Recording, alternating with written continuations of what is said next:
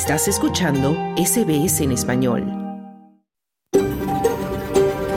SBS, a world of difference. You're with SBS Spanish on mobile, online and on radio. Estás con SBS en español, en tu móvil, por internet, en tu radio. Hola, ¿qué tal? Muy buenas tardes y bienvenido a SBS Audio Australia en Español. Mi nombre es Esther Lozano. Este lunes 12 de febrero del 2024 te saludo desde nuestros estudios en el norte de Sydney, en la tierra tradicional del pueblo Kemeraigal. Y desde Melbourne, tierra ancestral del pueblo Gurungeri, Claudio Vázquez con las noticias. En SBS Spanish reconocemos la conexión continua e inquebrantable de los pueblos aborígenes y de los isleños del estrecho de Torres con sus tierras.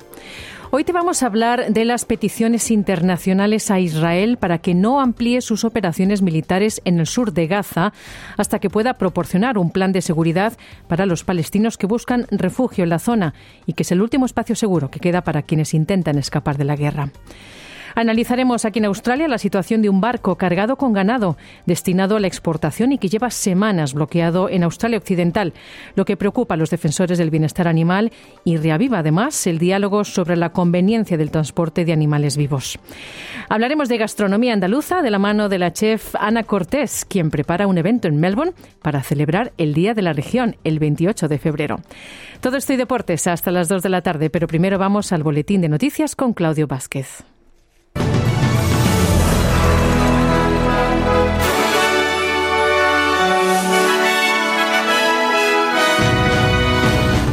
Se publica un informe demoledor sobre los contratos entre el anterior gobierno y empresas que operaban en paraísos fiscales.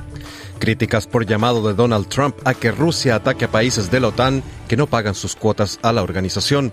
Detención de opositora en Venezuela por supuesta participación en plan de magnicidio contra Nicolás Maduro. Estos son los titulares del lunes 12 de febrero.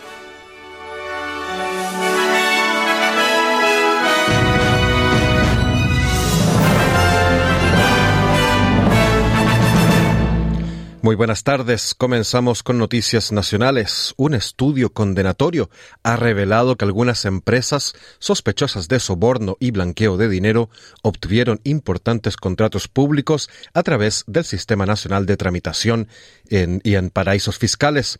La ministra del Interior, Claire O'Neill, dio a conocer el informe elaborado por el antiguo jefe de la ASIO, Dennis Richardson. Dennis Richardson's re- review is released by our government today, and it is an extraordinary document. Nuestro gobierno publicó hoy el informe de Dennis Richardson y se trata de un documento extraordinario. Este documento extraordinario muestra una década de contratación entre el Ministerio del Interior, bajo Peter Dutton, que vio cientos de millones de dólares potencialmente canalizados a empresas que estaban utilizando ese dinero para llevar a cabo actos delictivos. Estamos hablando de cosas como tráfico de drogas, tráfico de seres humanos, subversión de las sanciones contra Irán y otras actividades delictivas. Ahora este informe plantea algunas cuestiones muy importantes para Peter Dutton. Se trata de un sistema que él creó en el marco del Ministerio del Interior, decía la ministra O'Neill. La revisión no encontró ninguna prueba de la participación ministerial en los contratos de procesamiento regional o en las decisiones de adquisición. El gobierno federal afirmó que los empresarios deben aplicar el sentido común al, momento de aplicar las reformas sobre el derecho a la desconexión en el lugar de trabajo. La ministra federal Tania Plibersek declaró al programa Sunrise de Seven que las leyes pretenden garantizar que no se está de guardia las 24 horas al día. La oposición afirma que desechará las reformas laborales y la coalición vuelve al gobierno, tras optar por no votar en contra de las enmiendas que consideran las infracciones de la reforma un asunto penal. El diputado federal Matt Thistlethwaite afirma que el gobierno introducirá esas enmiendas esta semana. Uh, the, the opposition refused to allow some sensible amendments to that legislation in the Senate last week. La oposición se negó a permitir algunas enmiendas sensatas a esa legislación en el Senado la semana pasada. Cuando el gobierno trató de presentar enmiendas que eliminaban las sanciones de esa legislación, la oposición se negó a conceder el permiso al gobierno para presentar esas enmiendas. Como consecuencia de ello, va a arreglar esa legislación esta semana y presentar esas enmiendas, decía el diputado Cecil Waite. Los verdes presionarán a los laboristas para que reconsideren la desagravación fiscal como condición para su apoyo a la legislación de ayuda a la compra de viviendas. El negative gearing permite a los inversores deducir las pérdidas de sus activos de los ingresos, lo que es más habitual en las inversiones inmobiliarias. El líder de los verdes, Adam Bant, afirmó que es injusto para los compradores de primera vivienda scheme helps 0.2% of people who want to buy a home while pushing up prices for everyone else. You shouldn't have to win a lottery. El plan de los laboristas ayuda al 0,2% de las personas que quieren comprar una casa, mientras sube los precios para todos los demás. No debería tocarte la lotería para comprar tu primera casa. Los verdes presionarán a los laboristas para que eliminen estos miles de millones de dólares en ayudas fiscales a los ricos magnates inmobiliarios que niegan a millones de inquilinos la oportunidad de comprar su casa cuando la legislación laborista llegue al Parlamento, decía Band, el líder de los verdes. El ex viceprimer ministro Barnaby Joyce, que el miércoles fue grabado tirado en un sendero en una calle de Canberra, borracho y murmurando obscenidades, ha hablado sobre el incidente. Dijo a Channel 7 que lamenta lo ocurrido. Uh, look, I'm uh, obviously, uh, you know, I, made a big mistake. There's no excuse for it. There's a reason. And, um, you know, this a very eventful walk home, wasn't it? Mira, es evidente que cometí un grave error. No hay excusa para ello. Hay una razón y ya sabes, este paseo a casa muy agitado, ¿no? Así que, de todos modos, eh, usted sabe, yo debería haber continuado. Estoy tomando medicamentos recetados y ellos dicen, ciertas cosas pueden pasarte si bebes y ellos están absolutamente 100% en lo cierto. Y eso pasó, decía Barnaby Joyce. Tanto el primer ministro Anthony Albanese como el líder de la oposición Peter Dutton han pedido explicaciones sobre el incidente que ha puesto en duda el futuro de Joyce en la primera línea de la oposición. Vamos ahora a noticias internacionales. Egipto ha advertido de que puede suspender su tratado de paz con Israel si las tropas de ese país entran en Rafah, ciudad fronteriza de Gaza densamente poblada.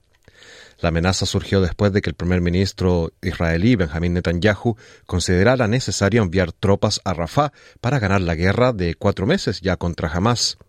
Más de la mitad de los 2,3 millones de habitantes de Gaza se han refugiado en Rafah, hacinados en campamentos de tiendas de campaña y refugios gestionados por las Naciones Unidas cerca de la frontera con Egipto. Netanyahu ha declarado a la cadena estadounidense ABC que los civiles de Rafah podrían huir hacia el norte a zonas despejadas ya por el ejército israelí. Well, Rafah is a, is a very small percentage of uh, Gaza, and I think it's about 10% or 15%. I mean, the estimates we area north of Gaza that has already been cleared. Bueno, Rafah tiene un porcentaje muy pequeño de Gaza, y creo que es alrededor del 10 o el 15%. El norte de Gaza ya ha sido despejado. Las zonas que hemos despejado al norte de Rafa son muchas, pero estamos elaborando un plan detallado para hacerlo, decía el primer ministro israelí Benjamin Netanyahu. La candidata presidencial republicana Nikki Haley afirmó que la declaración del candidato presidente Donald Trump de que animaría a Rusia a atacar a países de la OTAN es irresponsable. En un mitin en el estado de Carolina del Sur, Donald Trump dijo que llegaría a animar a Rusia a atacar a cualquier país miembro de la OTAN que no hubiera hecho suficientes contribuciones financieras a la alianza. Last night Trump said the most irresponsible thing. He said any country in NATO that doesn't pay their fair share, I'm going to encourage Russia to go and invade them. Now let me tell you something. I dealt with Russia every single day at the United Nations. Putin kills his opponents. Anoche Donald Trump dijo la cosa más irresponsable. Dijo que cualquier país de la OTAN que no pague lo que le corresponde, él va a animar a Rusia a que vaya y lo invada. Déjenme decirles algo. Traté con Rusia todos los días en las Naciones Unidas. Putin mata a sus oponentes, invade países libres. No es alguien con quien quieras andar de amigo, y desde luego no quieres darle el derecho a invadir a un amigo, decía la candidata republicana Haley. Según el artículo 5 del Tratado de la OTAN, si un país de la OTAN es atacado, todos los demás países de la OTAN tienen que acudir en su ayuda. Cuando era presidente de Estados Unidos, Donald Trump recortó la financiación de la OTAN y se quejó con frecuencia de que su país pagaba más de lo que correspondía. En Noticias de Latinoamérica, Rocío San Miguel, activista y experta en temas militares en Venezuela, fue detenida en ese país cuando se disponía a viajar al extranjero al ser vinculada en un plan de magnicidio contra el mandatario venezolano Nicolás Maduro, confirmó el fiscal Tarek William Saab este domingo.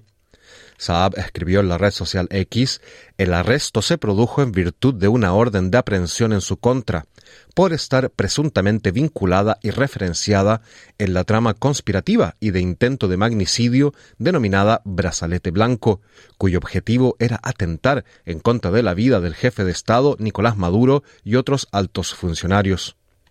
La retención ocurre en un contexto del anuncio del gobierno venezolano de haber neutralizado cinco conspiraciones de magnicidio en que la justicia venezolana señala a militares, periodistas y activistas. Una de ellas, denominada Brazalete Blanco, en la que supuestamente está involucrada San Miguel, consistía en el ataque de una base militar en Táchira, en la frontera con Colombia, para tomar armas y asesinar a dirigentes del chavismo. ONGs de derechos humanos y políticos de oposición cuestionaron la detención de San Miguel, una abogada de 57 años y crítica del gobierno de Maduro, aprendida el viernes 9 de febrero en el aeropuerto Simón Bolívar de Caracas. Maduro, que debe buscar la reelección este año, denuncia con frecuencia planes para derrocarlo y asesinarlo.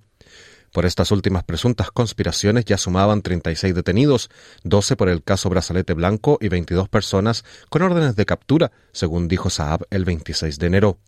San Miguel ganó un caso contra Venezuela el 2018 ante la Corte Interamericana de Derechos Humanos por la violación de derechos políticos y de expresión, tras su despido de un ente público por apoyar el 2003 el llamado un referéndum revocatorio en contra del entonces presidente Hugo Chávez.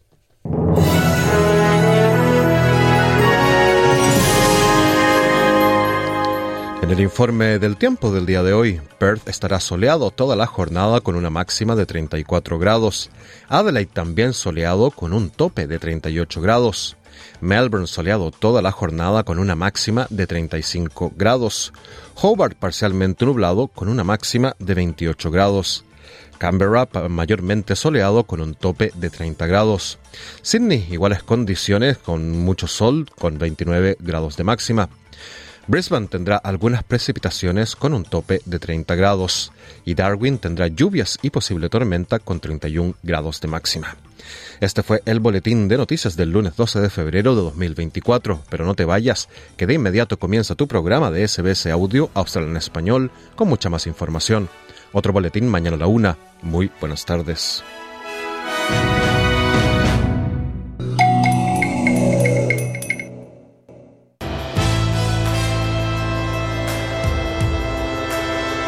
Bienvenidos. Aquí comienza SBS Audio. Australia en español. Muy buenas tardes y bienvenidos al programa de hoy. Es un gusto compartir contigo este rato de la tarde. Este lunes 12 de febrero del 2024 vamos a analizar la situación de un barco que está cargado con ganado australiano destinado a la exportación y que lleva semanas bloqueado en Australia Occidental, lo que preocupa a los defensores del bienestar animal y además reaviva el diálogo sobre la conveniencia del transporte de animales vivos. Hablaremos de gastronomía andaluza de la mano de la chef Ana Cortés, quien prepara un evento en Melbourne para celebrar el Día de la Región Andaluza el 28 de febrero.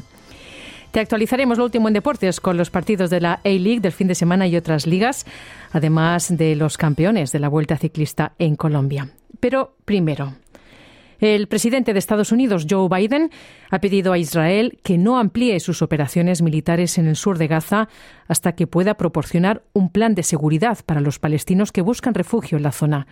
La frontera de Gaza con Egipto, en Rafa, es considerada por muchos como el último espacio seguro que queda para quienes intentan escapar del conflicto. Soy Esther Lozano y esto es SBS Spanish, Australia en español.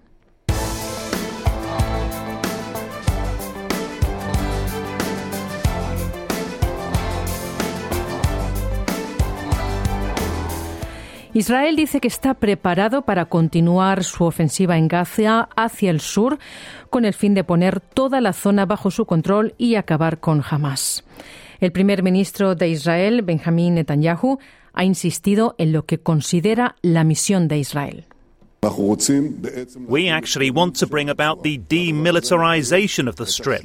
And this requires En realidad queremos llevar a cabo la desmilitarización de la franja de Gaza y esto requiere un control de seguridad y una responsabilidad suprema en materia de seguridad en toda la zona al oeste del río Jordán, incluida la franja de Gaza. No hay sustituto para esto en el futuro previsible. Se lo decimos a la comunidad internacional y al presidente de Estados Unidos, a todos los líderes. No hay sustituto para esto, decía el primer ministro de Israel, Benjamin Netanyahu. Pero el presidente de Estados Unidos, Joe Biden, ha pedido a Israel que no siga adelante con sus planes en el sur de Gaza, a menos que pueda garantizar la seguridad de los palestinos desplazados en la región. En una llamada telefónica con Netanyahu, Biden pidió a Israel que diera garantías antes de cualquier operación militar. Esta fue la primera conversación entre los dos líderes desde que el presidente de Estados Unidos describió los movimientos militares de Israel en Gaza como exagerados. Se considera que Rafa es la última zona segura que queda para los más de un millón y medio de palestinos desplazados, por lo que la anunciada incursión israelí ha sido motivo de gran preocupación. Feda Abu Aloub es madre de un bebé de dos meses que huyó con su esposo a Rafa desde Beit Laia, en el norte. Here is my child, only two months old. Where do we take him? I swear by God. Aquí está mi hijo de solo dos meses. ¿A dónde lo llevamos? Lo juro por Dios, no sé a dónde llevarlo. ¿A dónde vamos con cuatro personas? No sabemos si debemos irnos o quedarnos. Nos movemos de un lugar a otro. Lo más difícil es la inestabilidad en la vida y la guerra. Por Dios, lo más difícil es la guerra. Cada mes nos movemos de un lugar a otro. Además del miedo y los misiles, ¿cuál es nuestro crimen, Israel? Que nos bombardeas y nos destruyes. Volvamos a nuestra patria, decía esta madre de un bebé de dos meses. La incursión planea- planeada por Israel en el sur de Gaza causa preocupación a la comunidad internacional y a los grupos de derechos humanos. Y también ha tensado sus relaciones con la nación vecina de Egipto. Egipto, de hecho, ha reforzado su frontera con Israel y ha desplegado unos 40 tanques y personal blindado en la zona en las últimas dos semanas. Las autoridades egipcias han advertido que suspenderán su tratado de paz con Israel si se, si se intensifica la operación militar en el sur de Gaza, debido a los temores de que la medida provoque una mayor oleada de refugiados en su país. Mohammad Atwan, que huyó de Khan Yunis a Rafah, dice que esa podría ser la única opción disponible. Where do people go? The Israeli army closes everything. It is prohibited to enter several areas. If someone ¿A dónde va la gente? El ejército israelí lo cierra todo. Está prohibido entrar en varias zonas. Si alguien entra en Khan Yunis, lo bombardean y lo ejecutan. Solo se les da una opción cuando Israel ataca una zona de Rafah con el pretexto del corredor Rafah-Filadelfia y la gente se va a Egipto. Se trata de un desplazamiento de ciudadanos palestinos de Gaza a Egipto y se espera que sea alrededor del 90% de nosotros, decía este palestino. Sin embargo, Netanyahu dice que hay muchos espacios seguros dentro de Gaza a los que los civiles pueden acceder. En declaraciones a la cadena estadounidense ABC News, dijo que sus tropas tienen órdenes específicas de priorizar la seguridad de los palestinos desplazados. I agree with the U.S., and I've instructed the Army accordingly to give us a, a plan, a dual plan. One, Estoy de acuerdo con Estados Unidos y he dado instrucciones al ejército para que nos dé un plan, un plan dual. Uno, desalojar a la población, a la población civil, porque no estamos luchando contra ellos, estamos luchando contra los terroristas, decía Netanyahu. El presidente de Israel dice también que su país está cerca de eliminar a Hamas y liberar a los rehenes israelíes restantes, capturados durante las redadas, los ataques de Hamas del 7 de octubre. Ha reiterado que no terminará la campaña militar en Gaza hasta que se logren ambos objetivos. the only thing that will get the hostages released uh, is the thing that will defeat Hamas, which is uh, a sustained military effort Lo único que liberará a los rehenes es lo que derrotará a Hamas, que es un esfuerzo militar sostenido. Ya se consiguió liberar a la mitad de los rehenes. También liberaremos a la otra mitad. Pero quiero decirle una cosa a la audiencia, que la gente no se da cuenta. La victoria está al alcance de la mano. Ya hemos destruido tres cuartas partes de los batallones terroristas organizados por Hamas.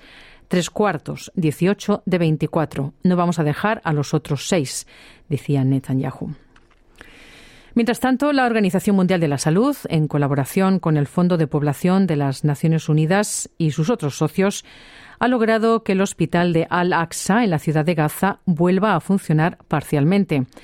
Sin embargo, las autoridades dicen que el centro médico se está quedando sin los suministros médicos necesarios para tratar a sus más de 3.700 pacientes. El doctor Athanasius Gargavanis, de la organización, ha vuelto a pedir un alto el fuego para que la ayuda humanitaria pueda llegar a la zona.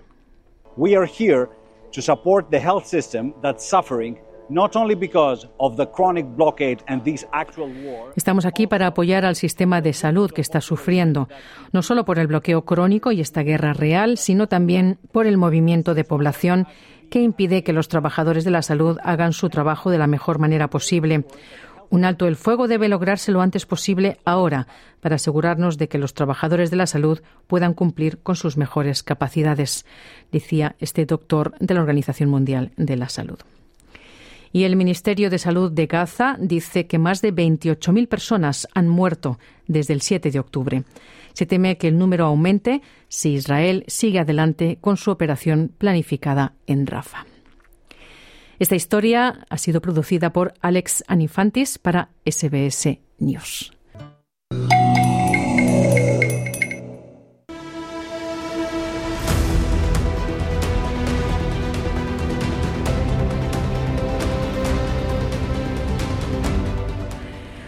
Un barco con cerca de 15.000 animales, entre ovejas y vacas, se encuentra anclado cerca de las costas de Perth desde el 5 de enero. La nave de transporte de ganado MV Bayjak, de bandera israelí, tenía como destino, destino final ese país. Sin embargo, el viaje fue cancelado pocos días después de zarpar debido al temor a un posible ataque de los rebeldes hutíes en el Mar Rojo. El grupo rebelde de Yemen está atacando barcos comerciales y de guerra para protestar por los bombardeos israelíes en la franja de Gaza. Pues bien, el ganado ovino y bovino ha estado en el barco soportando las altas temperaturas que han azotado a Perth durante enero y febrero. Las asociaciones de cuidado y bienestar animal, junto a autoridades locales y federales, se han mostrado preocupadas por las condiciones de salud de los animales. Los exportadores insisten en que estos se encuentran en buenas condiciones. Y las autoridades australianas, a cargo del destino de estos animales, han impedido que el barco tome otra ruta para llegar a su destino y además no han permitido que los animales sean enviados a otros países. Y hasta ahora se habían opuesto a que sean descargados nuevamente en Australia debido a las estrictas reglas de cuarentena vigentes en el país.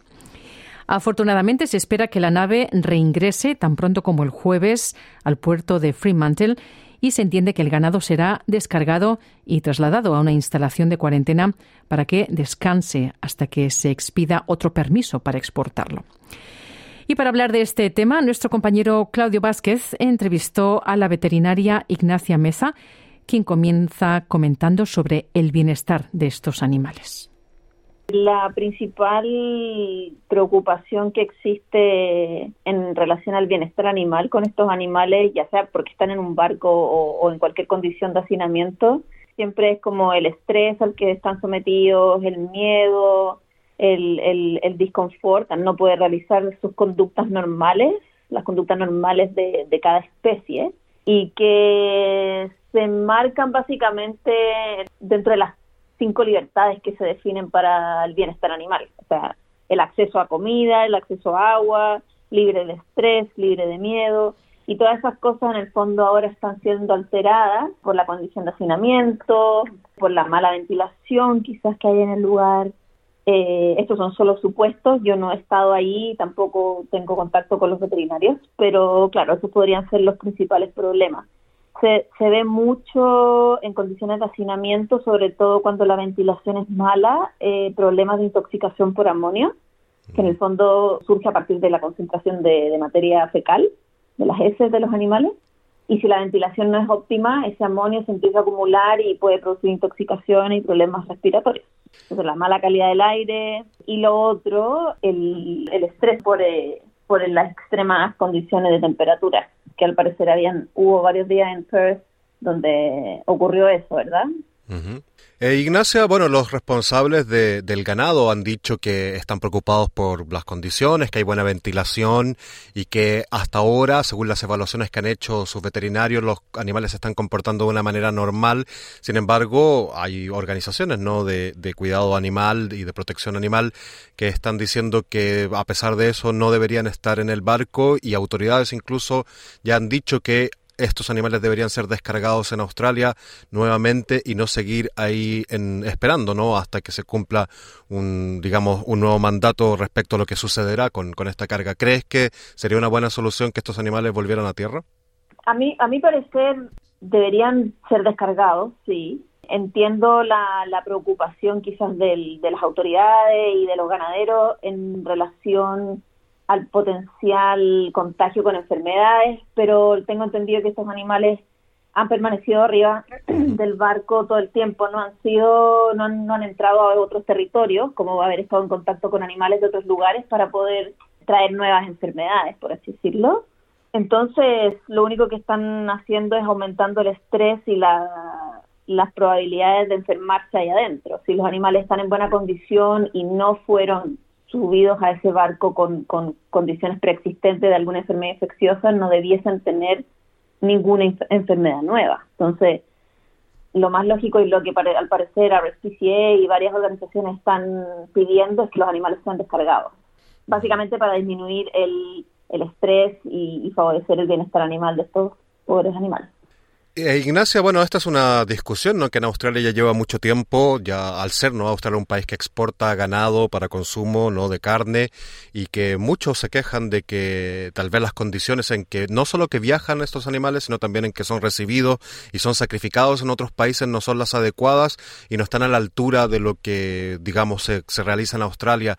Si bien yo sé que tú no eres una experta en, en este tema, ¿tú crees que si se sigue, bueno, incentivando este, digamos, este comercio ¿no? de animales para consumo cárnico, tal vez sería mejor que esos animales no viajaran vivos, sino que se sacrificaran justamente en mataderos aquí en Australia bajo los estándares del, gobierno australiano? Eh, absolutamente. Creo que, y en, función a lo que he leído, eh, los tiempos de viaje, dependiendo a dónde van, son muy largos. Eh, las exportaciones hacia Medio Oriente son el número de exportaciones de Medio Oriente parece que ha crecido muchísimo en los últimos años desde Australia y siempre significan dos, tres, cuatro semanas de viaje. Y las, las agrupaciones de bienestar animal y que, que sí o recomendaciones que vienen desde expertos han sugerido que esto no debería ser. ¿Y qué pasa? Que se cruzan dos líneas. Una que es la legislación proveniente del país de origen de esos animales, pero una vez que el animal pasa a otro país, queda sujeto a las legislaciones locales. Entonces las condiciones de matadero, las condiciones de transporte ya en ese lugar no van a ser las mismas que las legislaciones del país de origen, que posiblemente Australia pueda tener un estándar medianamente aceptable y alto comparado con la Unión Europea, etcétera, pero quizás en otros países esas legislaciones, sobre todo las del matadero, no van a ser las mismas. Entonces los animales vienen con un, salen de un país entrando a otro con legislaciones totalmente diferentes. Sí, sería, a mi parecer, quizás mejor evitar el, el, el viaje. Ahora hay protocolos y ciertas actas que se, a las que se rige el gobierno australiano que delimitan y, ponen las reglas para las embarcaciones, las medidas de, control dentro de los barcos, pero no son suficientes al parecer bajo los ojos de las organizaciones de bienestar animal y donde no se miden todas las, las variables que debiesen para poder decir si este animal está en buenas condiciones o este animal no está en buenas condiciones. Mm. E Ignacia, tú que te formaste en Chile y ya llevas, bueno, algunos años trabajando aquí en Australia, ¿cómo ves el, digamos, no solo la legislación, sino también en general cómo funciona toda esta industria, ¿no? del ganado y del consumo? ¿Crees que Australia tiene buenos estándares o buenas medidas, legislación adecuada para proteger a los animales que están, bueno, que son parte de esta industria?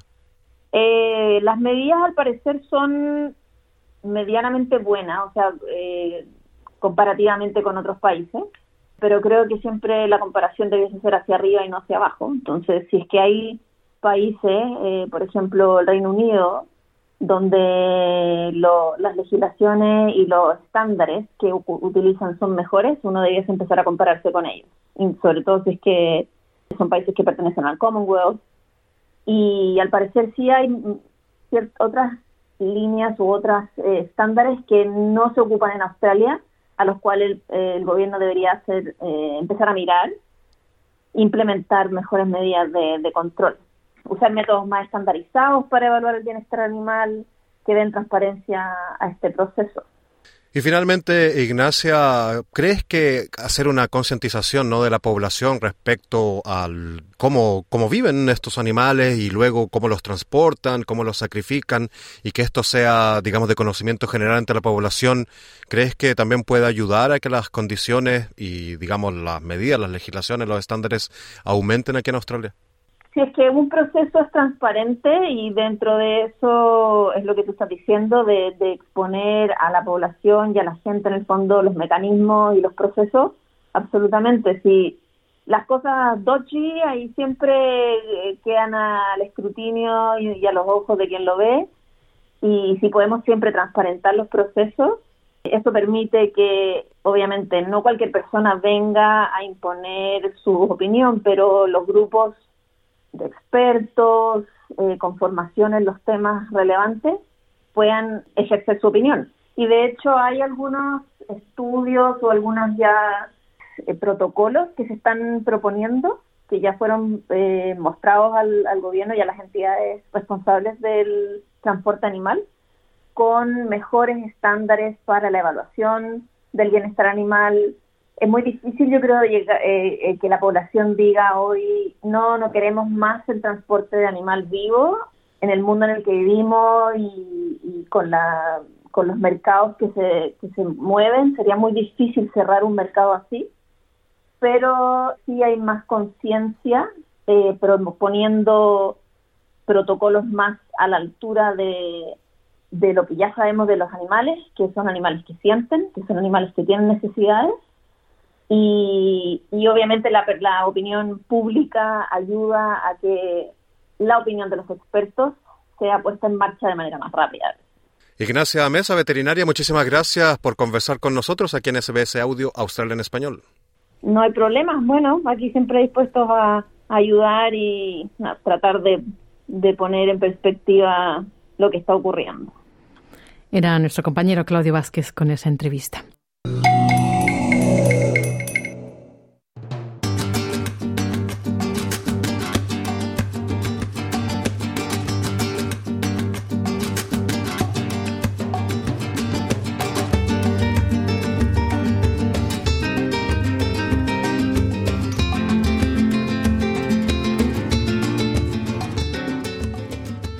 Ana Cortés, presidenta de Eat Spanish, bienvenida de nuevo a los micrófonos de SBS Audio. ¿Cómo estás? Muy bien, muchísimas gracias, Mucho gusto hablar contigo de nuevo. Bueno, un gusto tenerte. Vamos a hablar de un evento en Melbourne en el que vais a celebrar el Día de Andalucía, que es la región más grande de España. Y vais a ofrecer una fiesta gastronómica organizada por Eat Spanish, por vuestra organización. Y habéis em, congregado a ocho chefs que se han puesto de acuerdo para cocinar ocho platos que irán acompañados por ocho vinos y van a representar a las ocho provincias andaluzas. Ana, para los oyentes que no estén familiarizados con la gastronomía de la región de Andalucía, dinos primero, ¿cómo definirías a grandes rasgos la forma de cocinar en Andalucía? La cocina andaluza pues, es muy similar como la cocina española, de producto, de, localidad, de región, de, proximidad, mejor dicho. Eh, pero tenemos muchísimas influencias árabes. Eh, son especies que predominan en nuestro recetario, de preparaciones y demás, que, que, se han quedado muy arraigadas después de tantísimos años.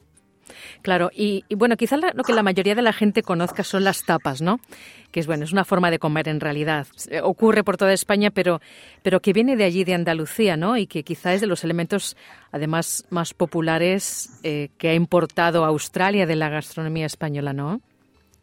No, sí, sí, sí, sí. La tapa, evidentemente, eh, se puede decir que eh, la manera asociada de disfrutar de nuestra gastronomía que identifica eh, eh, mayormente Andalucía, de nuestra gastronomía andaluza, de la manera que se disfruta más popularmente, tanto en nuestra región como ahora internacionalmente, a través de las tapas. Representa pequeños bocados que se acompañan de una cerveza o de un vino, ya sea como aperitivo, ya sea como básicamente tu almuerzo o tu cena. el concepto de salir de tapa es como aquí o en otros lugares salir a cenar eh, pequeños bocados, diferentes sabores, diferentes bares. Se hace también de, vamos a estar para tomar este, este esta etapa específica, vamos a lo otro que hacen otra cosa. Y el, la, cultura de, salir de tapas. Mm. Y de ir a varios bares, ¿verdad? Exacto, exacto, exacto. Bueno, esta vez lo que vais a ofrecer son ocho platos diferentes en este evento. Háblanos de, de esos ocho platos, Ana, que vais a ofrecer pues vamos a ofrecer un plato que identifica la gastronomía de cada una de las provincias y cada uno de ellos se va a maridar con un vino. Desafortunadamente en, Australia aún no tenemos eh, tanta variedad de vino andaluces para representar también las regiones, pero hemos decidido que se haga con la uva de palomino y se van a presentar diferentes tipos de eh, palomino eh, a, diferentes estados de oxidación y demás. Y, en Andalucía básicamente el vino tinto no tan popular como en otras regiones de España, se toma, se produce, pero muy, eh, muy pequeñas eh, localidades. Y, y, lo que más nos representa pues, el vino blanco, eh, la uva de palomino y cómo se disfruta también y, qué bien va con, nuestra gastronomía. Mm. Te puedo explicar un poquito así del menú, de, de, lo, de lo, más típico de, de Cádiz, tortillitas de camarones, se hace una papita aliñada, un cazón en adobo, eh, de, Sevilla la hueva de, eh, de merluza aliñada, eh, por ejemplo, de Granada el remojón granaíno. Hemos decidido de, de, representar platos así un poquito más icónicos y también un poco más desconocidos para que se vea también la diversidad de la gastronomía andaluza, que no sea siempre los clásicos tópicos y que se vea también la, la riqueza de nuestra gastronomía. Hmm. Bueno, los platos que has nombrado, la mayoría son de pescado, ¿verdad? Porque dado que Andalucía ocupa la costa sur de España, ahí el pescado es uno de los ingredientes fundamentales. Y también, dado que se produce mucho aceite de oliva en, la región, pues eh, se encuentra mucho el pescado frito, ¿verdad? Por esa zona. Sí. Háblanos de esta forma de cocinar el pescado que está en andaluza. ¿Qué le, qué le aporta de interesante? Básicamente el producto, buen aceite de calidad, buen producto de calidad y una fritura rápida y corta. Y, en, mi opinión, de hace eh, obtiene el mejor resultado cuando eh, todo lo que utiliza es fresco, buen producto, buena calidad, eh, con poca manipulación como en una fritura. Eh, se queda perfecto. La mejor manera de, por ejemplo, pescados pequeños y demás, eh, de la manera que cocinarlo y a la hora de comerlo también se le hacen adobos, ya no solamente el sabor propio del pescado, del marisco, sino que también además se le, se le añade más sabor. Hmm. Eh, eh, háblanos del adobo. El adobo es uno de esos elementos que decías antes que tiene influencia árabe, ¿no? Sí, exacto. Eh, el adobo, como se conoce en Cádiz, Málaga, Sevilla, en Córdoba, Jaén, se conoce como bien me sabe, eh, para la misma preparación, básicamente una base de, un ácido, de aromas que se le ponen como puede ser en especie el comino, eh, el orégano, pimentón, vino blanco o, vinagre y se macera la noche de antes y al día siguiente se fríe y queda súper jugoso. A la, a la, hora de, de enharinarlo y freír el pescado, crea esa, ese caparazón que contiene todos los jugos del pescado, del marisco y hay como una explosión de, del sabor en tu boca cada boca que, que toma un, un, trocito de, de, cazón en adobo, por, por ejemplo. Mm, qué bueno. Mm. Eh, bueno, hablabas antes de los, los platos típicos o los más tópicos. Supongo que el gazpacho es uno de ellos, ¿no? No sé si, si, lo vais a ofrecer en este evento, pero mm, me imagino que la mayoría de la gente piensa en el gazpacho, en esta especie como de sopa de tomate fría que se toma en mm. verano tan rica cuando uno habla, uno habla de Andalucía, ¿no? Y quería hablar contigo de esto porque el, el, gazpacho también es se hace de varias maneras. Es un poco como la paella, ¿no? Que, que cada familia lo hace un poco a su gusto. Porque algunos le ponen pimiento verde, otros lo prefieren con pan, pero no todo el mundo le pone pan. Dinos, Ana, ¿cuál es tu receta de gazpacho favorita y cuál dirías que es el ingrediente esencial para que salga un gazpacho sabroso? Mi receta, la que siempre se ha hecho en mi casa, o bueno, mi madre ahora hace cosillas nuevas también, pero la que yo tengo en mi memoria es la, clásica de ajo, tomate, pimiento verde, pan, eh, aceite de oliva, vinagre y agua. Y pepino, sí, sí, sí. Eh, esa es la receta y diría que sería la clásica. Hay, gente que le pone pimiento rojo para dar un poquito más de dulzor. Eh, mi madre alguna vez le pone manzana también, ah.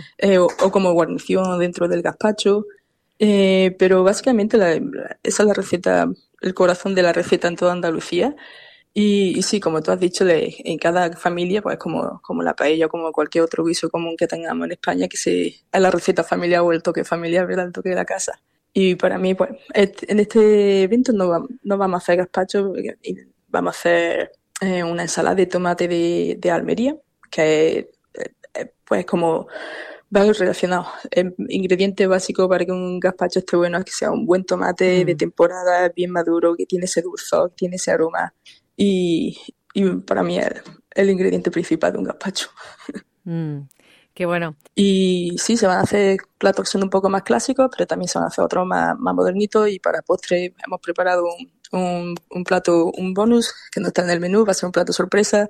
Y van a ser dulces como Día de Andalucía en mitad de Carnaval y, eh, y Semana Santa.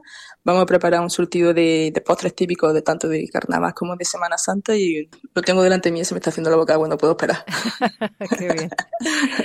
bueno, pues Ana Cortés, presidenta de Eat Spanish, muchas gracias por estar en los micrófonos de SBS Audio. A ti, Esther, muchísimas gracias.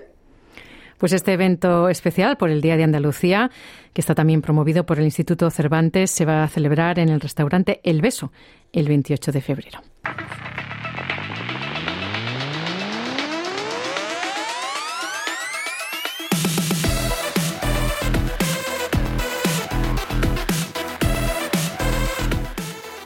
Ya llegamos al tiempo de los deportes y ya está con nosotros en la línea Juan Moya. Hola Juan, ¿cómo estás?